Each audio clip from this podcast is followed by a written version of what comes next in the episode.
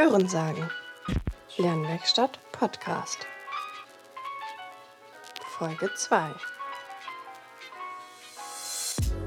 Herzlich willkommen zu einer neuen Folge Hörensagen. Schön, dass ihr da seid.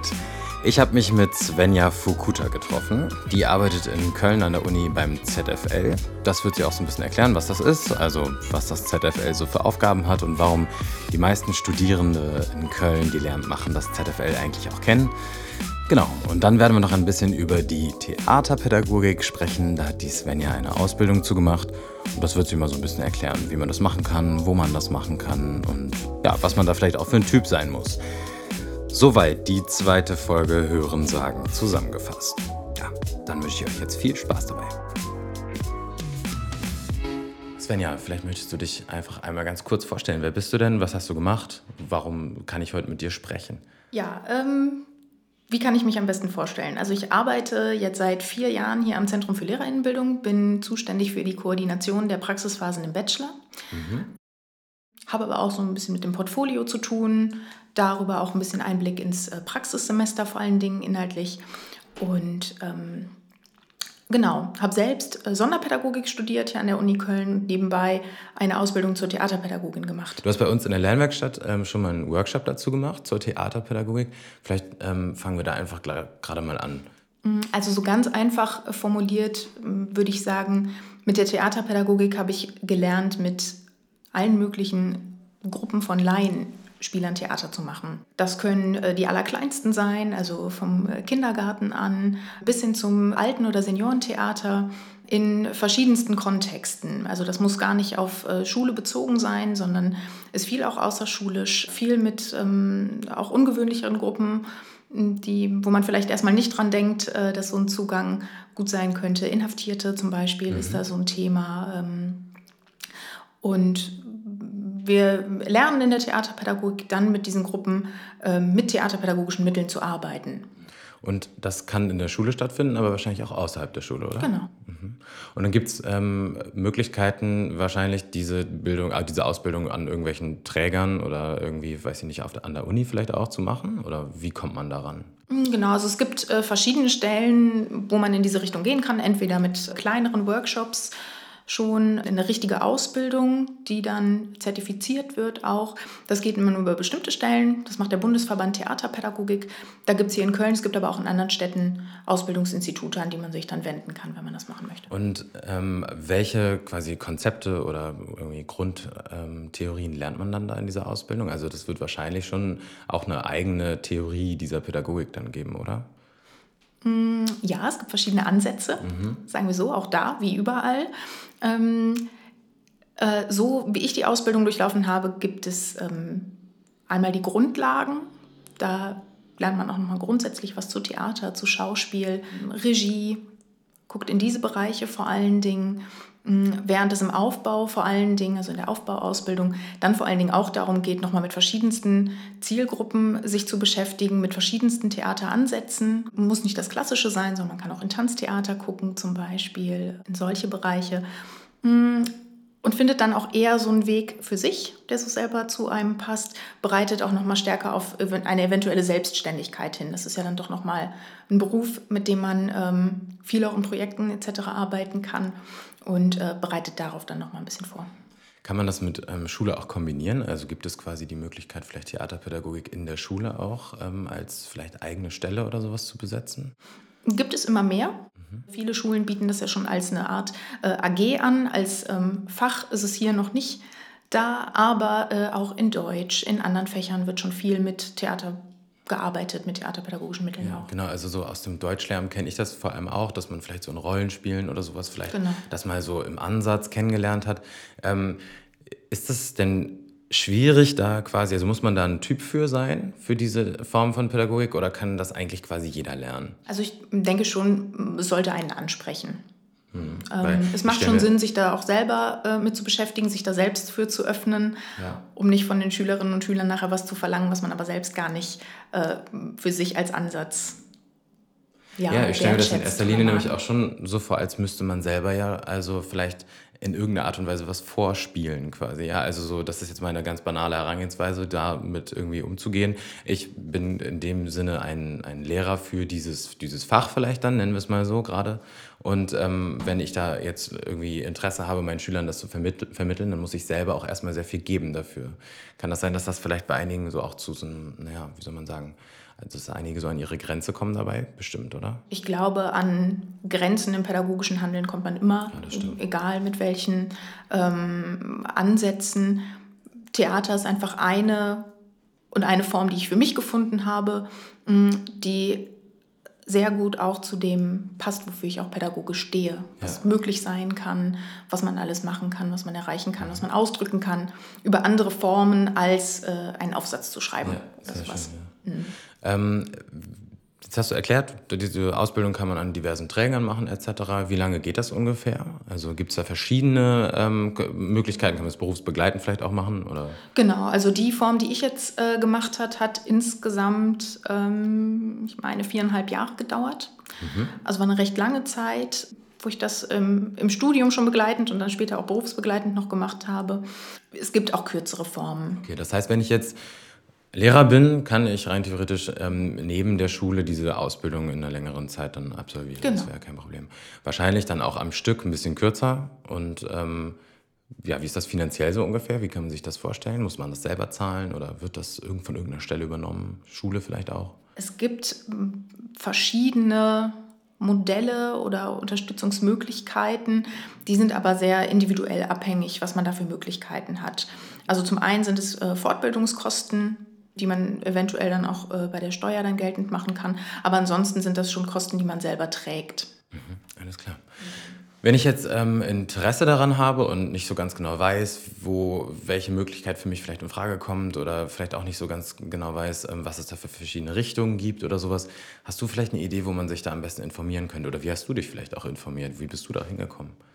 Also ich habe es äh, über eine Freundin gehört mhm. tatsächlich, mhm. habe mich aber schon im Studium vorher über Workshops, die es gab an der Uni, das war so mein erster äh, Kontakt damit, mh, mm, denn da gibt es ja manchmal Angebote, entweder aus den Fächern, äh, aus den Bildungswissenschaften oder auch von uns, wo man sich, ähm, wo man einfach auch mal reinschnuppern kann und gucken kann, mhm. wäre das theoretisch was für mich.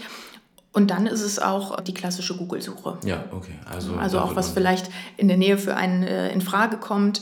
Ähm, in Köln sind wir, was die Theater angeht, auch recht gut aufgestellt. Mhm. Da findet man auf jeden Fall was und in anderen Städten ähm, dann entsprechend muss man ein bisschen suchen, aber findet man bestimmt auch was. Also ist es flächendeckend soweit schon ausgebaut, dass man da auf jeden Fall in jeder Stadt soweit da irgendwie, wenn man vielleicht ein bisschen in sich ins Auto setzt, sonst die Möglichkeit hat. Ja, ja also zumindest äh, hier jetzt so in diesen in NRW in den, Ja, da ist es schon. Okay. Ähm, ganz gut aufgestellt. Du hast jetzt schon eben gerade gesagt, bei Workshops oder vielleicht bei uns. Was meinst du denn mit uns? Also wahrscheinlich das ZFL, oder? Ja, damit äh, habe ich jetzt das Zentrum für Lehrerinnenbildung mhm. gemeint. Ähm, das ZFL. Wir versuchen auch in den Praxisphasen, die wir inhaltlich koordinieren und inhaltlich gestalten, vor allen Dingen äh, im Berufsfeldpraktikum, aber manchmal auch im Eignungs- und Orientierungspraktikum, schon so erste Ansätze mitzuliefern. Okay, gehen wir mal einen Schritt vielleicht noch kurz mhm. zurück. Ähm, die Praxisphasen beziehst du jetzt in dem Fall auf die Lehramtsstudiengänge ähm, genau. hier an der Uni Köln. Ne? Ähm, vielleicht mal einmal ganz kurz für die Hörerinnen und Hörer, die jetzt nicht so bewandert mit Lehramt sind, was, was kann man in Köln an Lehramt überhaupt mal studieren? Mhm. Also wir sind eine der größten LehrerInnen ausbildenden Universitäten mit ungefähr 14.000 Studierenden, also wir sind wirklich recht groß mm, und wir können, äh, wir bilden alle Lehrämter aus. Mhm. Also wenn man sich gar nicht damit auskennt, wirklich Lehramt Grundschule, ähm, was es noch gibt, Hauptreal, Gesamt, Sekundarschule, ähm, Gymnasium, Gesamtschule, alle sonderpädagogischen Förderschwerpunkte, die wir hier anbieten und das Lehramtsberufskolleg. Mhm. Das sind äh, die verschiedenen Lehrämter, die man machen kann und dazu kommen dann auch noch äh, zahlreiche Fächerkombinationen. Also wenn man das alles aufsplittet, dann mhm. kommt man wirklich auf mehrere hunderte verschiedene Kombinationen, die man hier studieren kann ähm, und wie man nachher sich als Lehrer oder Lehrerin ausbilden lassen kann. Und das ZFL, so habe ich das jedenfalls immer kennengelernt, das trägt das irgendwie so alles so ein bisschen zusammen oftmals. Ne? Also hier werden so die Fäden so ein bisschen ähm, in der Hand gehalten.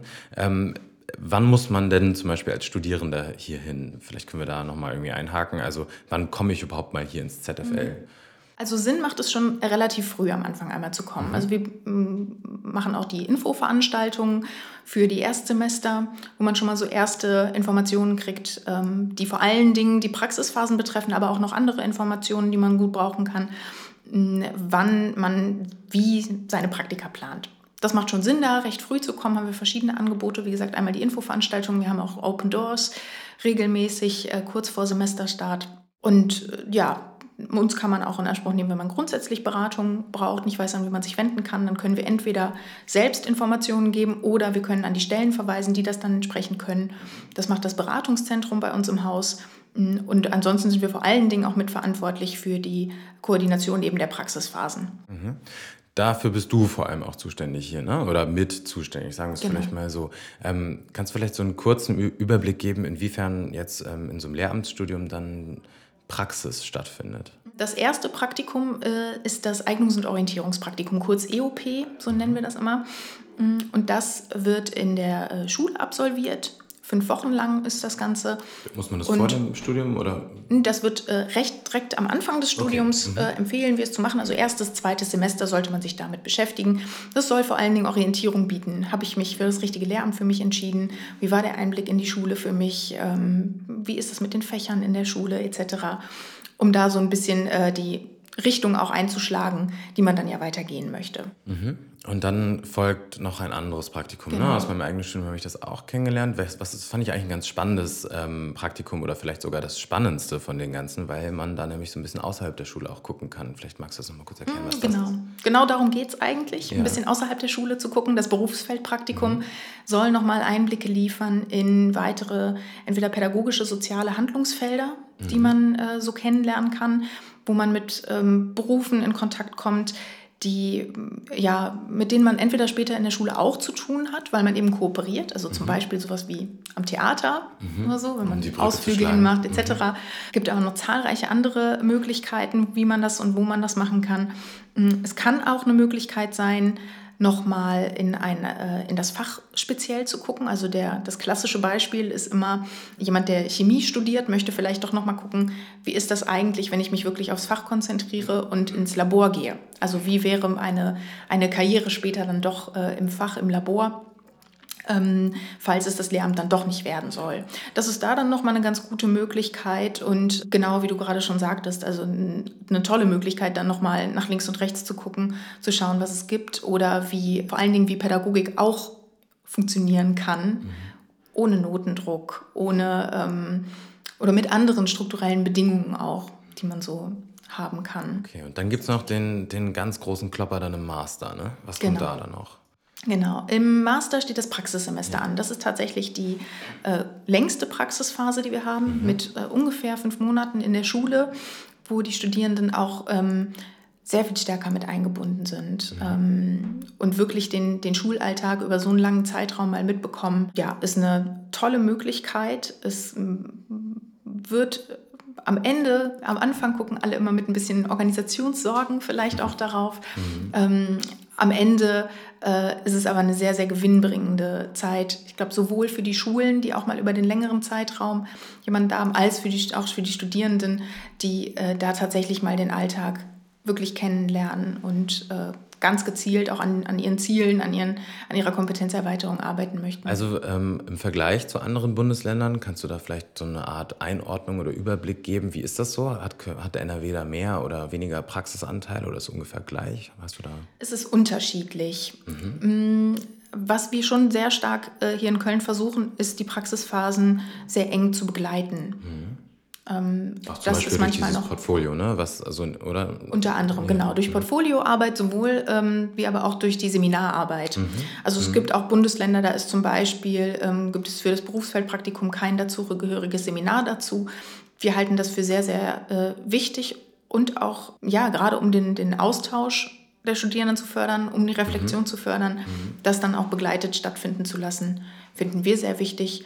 Und äh, das ist aber mm, unterschiedlich auch von, von Bundesland zu Bundesland. Und deine Einstellung dazu, also findest du im Studium, das ist ja immer so was, was von den Studierenden oft kritisiert wird, ähm, dass mehr Praxis oder weniger Praxis nötig ist? Oder ist das so gut, wie es ist? Oder wie ist deine Meinung? Ja, das ist äh, eine sehr interessante Frage, weil wir sehr, sehr häufig von Studierenden hören, es muss ähm, mehr Praxisbezug geben, es muss praxisrelevanter sein. Und gleichzeitig äh, erfahren wir aber auch viel, dass es schlicht viel organisatorischen Aufwand bedeutet. Und wir sehen das auch, wir sehen ja auch, wie viel neben dem Studium gearbeitet wird, wie viel ähm, Studierende da ja tatsächlich schon managen. Mhm. Ich glaube nicht, dass die Anteile, die wir jetzt im Studium haben, ähm, zu wenig oder zu viel sind. Ich glaube, das ist auch eine sehr individuelle Frage. Ne? Mhm. Wenn man nebenbei da auch schon sehr aktiv ist, ähm, dann ist das gut und dann sind das wertvolle Erfahrungen. Ich glaube, dass es eher um eine gute Begleitung geht und dass wir die auch mit ähm, qualifizierten Dozierenden ähm, aufstellen, dass wir da Beratungsangebote zur Verfügung stellen. Wir haben ein Coaching-Angebot, das von allen Studierenden genutzt werden kann zu verschiedensten Anliegen. Und äh, das kann dann zum Beispiel sowas sein wie, oh, ich habe mein ähm, Praktikum jetzt gerade gemacht und habe gemerkt, es hat ein bisschen gehakt oder ich hadere mit mir, äh, wie soll ich weitermachen. Dann ist es eine Möglichkeit, das in Anspruch zu nehmen. Es gibt aber auch noch viele verschiedene Anliegen, äh, mit denen man zum Beispiel kommen könnte, um hier nochmal ähm, ja, jemanden zu haben, der sich das Ganze anhört vielleicht, mhm. um vielleicht mal die Perspektive zu wechseln. Und ich glaube, das ist eher das, worauf es ankommt und nicht, äh, sind es jetzt ein paar Wochen mehr oder weniger. Ich habe auch selber im, ähm, in meinem Praxissemester gemerkt, ähm, dass Inklusion ja auch noch irgendwo so ein, wie soll man sagen, vielleicht Faktor ist, der durch dieses Praxissemester so ein bisschen stärker beleuchtet werden kann mhm. oder soll. Vielleicht auch nicht unbedingt jetzt, ich studiere Sonderpädagogik, vielleicht nicht unbedingt bei uns Sonderpädagogen, sondern vielleicht auch in anderen Lehrämtern. Ähm, ich möchte quasi so ein bisschen auf diesen äh, Schulpreis hin. Kannst du da vielleicht so ein paar Worte zu sagen, was das ist und warum es den hier ähm, am ZFL gibt? Der Schulpreis, äh, Toleranz macht Schule heißt genau, der. Genau, den meine ich, ja. Den du meinst. Ähm, das ist ein Schulpreis, der 2017 das erste Mal vergeben wurde. Mhm. Dieses Jahr zum Glück vergeben wir auch schon das dritte Mal. Also okay. es ist äh, sehr erfolgreich, ist gut angekommen. Deswegen machen wir weiter damit. Die Idee kommt eigentlich von der Europäischen Akademie der Wissenschaften und Künste, die jedes Jahr die Toleranzringe vergibt. Mhm. Die Toleranzringe das hat den Hintergrund, dass ein äh, drei Vertreterinnen oder Vertreter der drei monotheistischen Weltreligionen hm, einen Preis für ja, interkulturelle, interreligiöse Zusammenarbeit, ähm, die sich da besonders verdient gemacht haben, vergeben wird. Und die Akademie hat sich irgendwann äh, gefragt, wie sie das in die Breite der Gesellschaft sozusagen mehr tragen könnte und ist da dann eben entsprechend auf einen Schulpreis gekommen. So ist die Anfrage dann erstmal mhm. auch bei uns mhm. gelandet, weil wir natürlich äh, mit Schule relativ viel zu tun haben. Mhm. Und äh, genau, so ist dann ein Konzept entstanden, das es so in der Form auch, ähm, zumindest ist es uns nicht nochmal bekannt, äh, gibt, und zwar das Studierende Schulen nominieren. Mhm, genau, das ist jetzt auch die Verknüpfung vor allen Dingen zum Praxissemester. Mhm. Ähm, rein theoretisch kann man eine Schule nominieren, wenn man in, äh, an der Uni Köln studiert und eine Praxisphase an dieser Schule gemacht hat. Wenn einem da die Schule als besonders ähm, tolerant aufgefallen ist, man also gemerkt hat, wow, hier äh, herrscht wirklich ein, förderliches Klima. Ähm, Inklusion spielt da auch eine große Rolle. Die Sprache spielt eine große Rolle. Das sind alles Punkte, die dann mit einfließen. So sind wir in den letzten Jahren dann entsprechend zu Nominierungen gekommen. Und es wurden mittlerweile insgesamt sechs Schulen ausgezeichnet mit diesem Schulpreis. Um, genau, kriegen ein kleines Preisgeld. Mhm. Mhm. Und äh, vor allen Dingen, ähm, und das finde ich fast noch wichtiger, ist, dass die Schulen auch positive Aufmerksamkeit bekommen. Man bekommt sehr viel Negatives aus den Medien auch äh, mit über Schulen und das ist nochmal eine andere Möglichkeit, ähm, Schulen einfach wertzuschätzen für das, was sie in ihrer täglichen Arbeit ja, machen. Auf jeden Fall. Deswegen hat das auch meine Aufmerksamkeit auf sich gezogen, weil ich ähm, dieses, also wie soll man sagen, Deutschland und ähm, das Bildungssystem in Deutschland mhm. vergibt für Schule wenig Preise, in dem Sinne, dass sie irgendwie öffentlich wirksam sind und dass sie vielleicht irgendwie in Erscheinung treten. Also dass man irgendwie das, so wie du gerade gesagt hast, positiv halt irgendwie ähm, erfährt, das, das Bildungssystem Schule. Und dann habe ich mich äh, damit auseinandergesetzt und mich äh, kurz ein bisschen damit ähm, befasst, was das für eine Art von Preis ist und fand es dann ganz spannend, dass das irgendwie dann so aus dem ZFL eigentlich ja irgendwo auch gesteuert wird so, oder mit vergeben wird. Also in der Jury, wer zum Beispiel sitzt da dann? Also da sind doch verschiedene äh, Menschen dabei. Ja. Ne? Wir haben ein zweistufiges äh, Verfahren für die Auswahl. Zum einen gibt es ein äh, fachliches Auswahlkomitee. Da sitzen Personen drin, die auch äh, im, auf jeden Fall Kontakt zur Schule haben. Also entweder selbst Lehrerinnen oder Lehrer sind oder waren. Ähm, es sind äh, verschiedenste Lehrämter dann sozusagen vertreten, also jetzt nicht nur aus dem Bereich zum Beispiel Berufskolleg, sondern auch Grundschule, äh, relativ durchmischt. Ähm, und dieses Auswahlkomitee schaut sich die Nominierungen genau an und erstellt dann eine begründete Vorauswahl. Ähm, das dauert auch immer recht lange, mhm. Solche Diskussionen, und äh, fällt auch nicht ganz leicht, weil das schon tolle mhm. Nominierungen sind und man merkt, wow, da passiert wirklich was an den Schulen. Man bekommt echt ähm, tolle Einblicke. Mm, und diese begründete Vorauswahl, die geht dann nochmal in, äh, ja, in eine ähm, zweite Runde. Das ist eben das Kuratorium der Europäischen Akademie der Wissenschaften und Künste. Dort wird dann die letztendliche Entscheidung gefällt. Aber uns war wichtig, dass dieses Komitee auch ähm, mit einbezogen ist, damit das, was in den Nominierungen auch steht, auch verstanden und eingeordnet werden kann. Was für Schulen haben denn da so, also du musst jetzt nicht alle nennen, aber so äh, ungefähr vielleicht mal so einen Überblick geben, was, was für Schulen haben da gewonnen? Oder ähm, was mhm. sind dann auch die, die Dinge, die diese Schulen dann ausgezeichnet haben, sodass sie gewonnen haben? Also die Schulen, die jetzt gewonnen haben, die haben sich wirklich äh, ausgezeichnet dadurch, dass, ähm, dass sie in der, in der Breite ein sehr überzeugendes Bild dargestellt haben in der alltäglichen Arbeit auch durch äh, Projekte etc., die immer wieder angestoßen werden. Aber uns ging es vor allen Dingen um diesen gelebten Alltag. Ähm, man kennt das häufig von anderen Schulpreisen, für die dann noch extra Projekte aus dem Boden gestampft mhm. werden müssen. Mm, und uns ging es tatsächlich auch äh, um die Perspektive der Studierenden. Wie sind sie in die, in die Schule gekommen? Wie wurden sie aufgenommen? Das spiegelt sehr viel im ähm, alltäglichen Umgang wider. Und das waren jetzt ähm, äh, verschiedenste Schulen. Also ich wenn ich mich nicht vertue, wurde jetzt aus jeder, ähm, aus jeder Schulform mal eine Schule ausgezeichnet. Mhm. Mm, jedenfalls sehr, sehr unterschiedlich. Und das finde ich ist auch ein schönes Bild, ne? dass man mhm, nicht Fall, ähm, ja. zeigen kann, okay, es, äh, die mhm. tolerante, der wertschätzende Umgang wird äh, vorrangig an der einen oder anderen mhm. Schulform ähm, gelebt, sondern dass es wirklich breit mhm. gefächert, breit gestreut ist. Ich könnte mir nämlich auch da vorstellen, dass der Fokus vielleicht oftmals eher so ein bisschen auf der Sonderpädagogik liegt, mhm. weil eben die Sonderpädagogen damit ganz anders in Berührung kommen in ihrem Studium als viele andere Lehrämtler.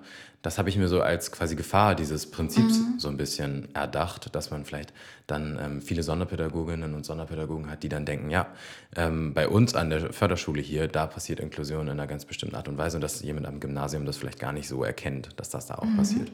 Also es ist so ganz schön, dass du sagst, dass da alle Schulformen daran beteiligt sind. Mhm, auf jeden Fall.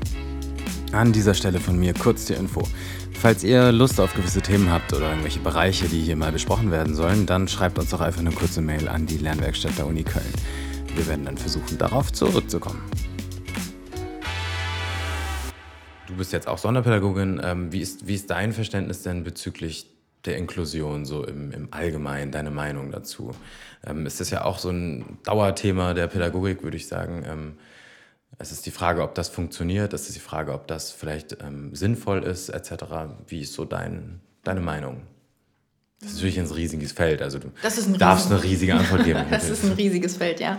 Ähm, also ganz grundsätzlich stehe ich hinter dem, hinter der Idee, hinter dem Prinzip mhm. ähm, der Inklusion. Ich finde den Begriff etwas schwierig. Ähm, ich äh, glaube, dass mit dem Begriff dass wir uns da manchmal nicht äh, allzu großen Gefallen tun, weil der schon in sämtliche Richtungen äh, definiert wurde und keiner weiß mehr so richtig, wovon sprechen wir eigentlich.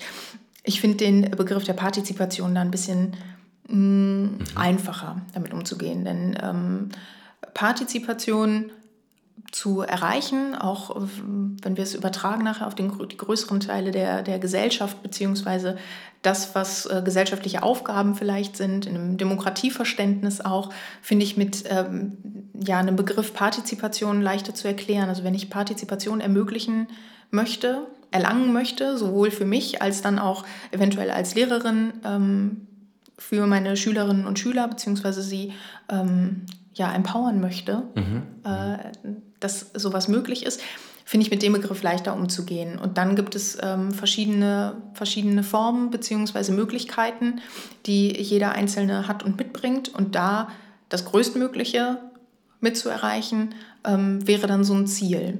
Mhm. Und ähm, mit dem Begriff Inklusion das Ganze zu denken, finde ich schwieriger, weil dann ist sie entweder da oder nicht. Mhm. Woran mhm. mache ich das jetzt fest? Mhm. Ja, ich glaube, das ist ähm, wahrscheinlich da auch dann immer so dieses, ähm, diese politische Dimension dieses genau. Begriffs, ne, die halt schwierig und sperrig wird und die vielleicht auch so, sogar diese Debatte oder diese, diesen Weg halt sehr erschwert. Also da halt politisch da zeitweise ganz anders drüber gesprochen wird als pädagogisch. Ähm, ja. Hast du denn, um jetzt nochmal vielleicht so ein bisschen dann auf dich und ähm, deinen Lebensweg vielleicht zu kommen. Mhm. Das ist ja auch was, was wir ähm, in unserem Format so ein bisschen vorstellen wollen. Ähm, hast du da in der Schule, warst du selber in der Schule? Vielleicht fragen, fangen wir da mal an. Hast du, du hast deinen Ref gemacht? Fragezeichen. In der Schule war ich. Ja. mein Referendariat habe ich nicht gemacht. Okay. Mhm. Genau. Ähm, ich habe mich da, damals einfach äh, dafür entschieden, hier die Stelle anzunehmen. Ähm, und das Referendariat ist eine Möglichkeit. Ich kann aber auch gucken, wie es mhm. hier weitergeht, wie es äh, mit der Theaterpädagogik ja. weitergeht. Das ist auch das ähm, Schöne. Ich habe recht viele Möglichkeiten. Ich glaube, viele von uns haben recht viele mhm. Möglichkeiten. Total, ja, auf jeden Fall. Dann kommt es drauf an, was man damit macht. Und ähm, das ZFL war dann für dich quasi die erste Station, oder? Genau. Okay, und ähm, hast du hier dann ähm, die Möglichkeit, vielleicht eine, weiß ich, Promotion ist ja auch mal oft mal was, was nach dem Master dann kommt. Wäre das was, was, du, was du dir vorstellen mhm. könntest, oder kann man das hier machen am ZFL? Bei uns selber nicht, mhm. aber wir haben eine äh, Graduiertenschule, die ähm, da in die Richtung äh, unterstützt, ähm, Konzepte hat etc. Mm, für mich persönlich ist eine Promotion hm, durchaus denkbar, mhm. steht im Moment aber nicht an. Also ich habe äh, mich schon viel auch mit dem Gedanken beschäftigt mhm. und habe mich sehr bewusst dagegen entschieden. Damals auch zu dem Zeitpunkt, weil ich gerade noch mitten in der Ausbildung äh, zur Theaterpädagogin auch steckte und äh, gesagt habe, gut, jetzt mal ein bisschen eins nach dem anderen und nicht alles auf einmal. Ähm, und das wird sich noch zeigen. Also entweder äh, ich finde ein Thema. Ich glaube, das ist so mit der, der Knackpunkt. Was ist es genau, was mich interessiert? Womit möchte ich mich dann wirklich jahrelang mhm. auch sehr intensiv äh, beschäftigen? Mm, und dann ist das durchaus eine Möglichkeit. Mhm. Jetzt gerade. Kommt das so? Ja. Genau. Okay. Und das ZFL hat wahrscheinlich dann auch, ähm, kann ich mir jedenfalls vorstellen, irgendwie die Möglichkeit, da auch verschiedene Facetten irgendwie von so einer Persönlichkeit irgendwie dann zu aktivieren, oder? Also hier gibt es ja wahrscheinlich viele verschiedene Stellen oder viele verschiedene Bereiche, in die man arbeiten und gehen kann. Ähm, insofern, äh, insofern vielleicht für diejenigen, die das jetzt hören, die auch überlegen, so nach dem Master vielleicht nicht unbedingt direkt in die Schule zu gehen oder das Ref zu machen, ähm, als ja vielleicht potenzielle Arbeitgeber irgendwie, also jetzt in Köln mhm. natürlich, aber diese Stellen gibt es ja vergleichsweise auch in jeder anderen Stadt, wo ähm, Lehrämtler ausgebildet werden. Ähm, ja, vielleicht gibt das nochmal so einen Einblick. Also ähm, mhm. im ZFL kann man sich vorstellen, arbeiten ähm, vorwiegend Menschen, die Lehramt studiert haben, oder? Unterschiedlich. Mhm. Also wir haben ja ganz viele unterschiedliche Bereiche. Lehramt macht einen großen Anteil äh, aus, mh, mm, aber nicht ausschließlich. Also wir haben ja noch verschiedene andere Bereiche. Wir haben auch das Prüfungsamt bei uns. Ähm, mhm. ähm, genau, das sind dann auch nochmal andere, andere Stellen, die es gibt.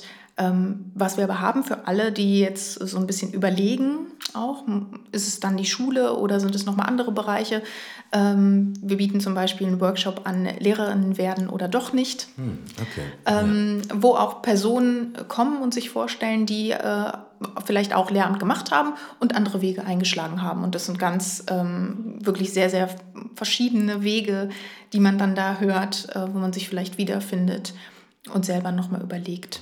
Genau, was man machen möchte. Ich finde es teilweise ganz wichtig, das irgendwie zu erwähnen, dass man, wenn man Lehramt studiert hat, nicht unbedingt Lehramt machen muss danach. Mhm. Weil ähm, dieser Apparat der Lehramtsausbildung an sich als solcher ist ja auch ein riesiger, der nur dadurch funktioniert, dass irgendwann mal Leute gesagt haben, nee, ich möchte doch nicht mehr jetzt in der genau. Schule sein. Und ähm, das wird halt zeitweise so ein bisschen versucht, dann äh, ja, nicht, nicht totzuschweigen, aber irgendwo, dass, dass man halt ähm, schon die, die Leute eher in die Schule locken will, weil sie da halt eben gerade fehlen. Aber ähm, genauso sinnvoll ist das ja auch, vielleicht außerhalb der Schule dann eben auch wertvolle in Arbeit äh, mit Bezug auf die Schule zu machen. Ja, das war auch einer der Gründe, warum ähm, wir uns heute gerne mit dir unterhalten wollen oder ich mhm. mich gerne mit dir unterhalten wollte. Ähm, ich fand, das war ein sehr angenehmes Gespräch. Ich danke dir dafür. Danke ähm, dir. Soweit äh, werden wir uns mit der Theaterpädagogik dann wahrscheinlich in diesem Jahr nicht mehr beschäftigen. Wirst du einen Workshop dazu machen in der Lernwerkstatt in diesem Jahr? Weißt du das? Ich weiß das nämlich gerade nicht. In diesem Jahr ist erstmal keine In diesem Jahr ist keine angesetzt. Alles klar, dann wahrscheinlich dann im nächsten. Wir haben nämlich da so einen Zyklus für diejenigen, die mhm. das interessiert. Ähm, einfach mal bei uns auf der Homepage der Lernwerkstatt gucken, der ähm, sich so ein bisschen mit den vorherigen Semestern abwechselt, was die Workshops ab, äh, angeht. Du hast, glaube ich, vor äh, zwei Semestern bei, einen bei uns mhm, gemacht. Ich meine schon, ja. ja. Danke für diese schöne Folge mit dir. Ähm, ich wünsche dir noch einen schönen Tag und bis bald. Danke auch so.